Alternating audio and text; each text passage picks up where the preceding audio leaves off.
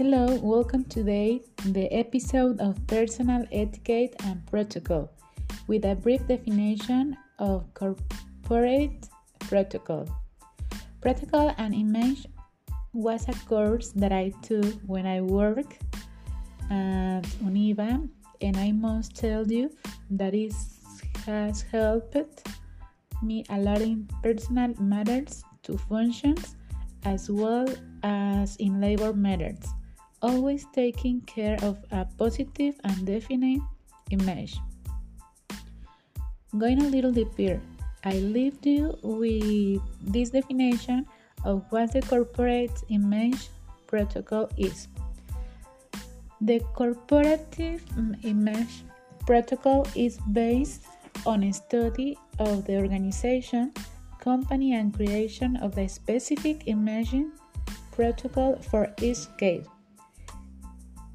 combining a single message by, by all the components of an organization without losing each personality. Now, a few small points that can help you in a matter of personal image. Personal image, physical appearance, and own a natural characteristic of the individual. Hygiene and personal cleaning. Costume choice, hairstyle form, choice of makeup, selection of appropriate accessories, body expression techniques, no verbal communication, oratory, expression and verbal communication. The physical image as a nonverbal communication code, what we transmit without speaking, includes not only clothing but also hair, makeup, and accessories. It's a set of rules that standardize and unify behavior. What is the protocol? Is the model dependent of our daily attitudes and behaviors? It's the dominant there is light in each of the areas that touch our close ones in some way.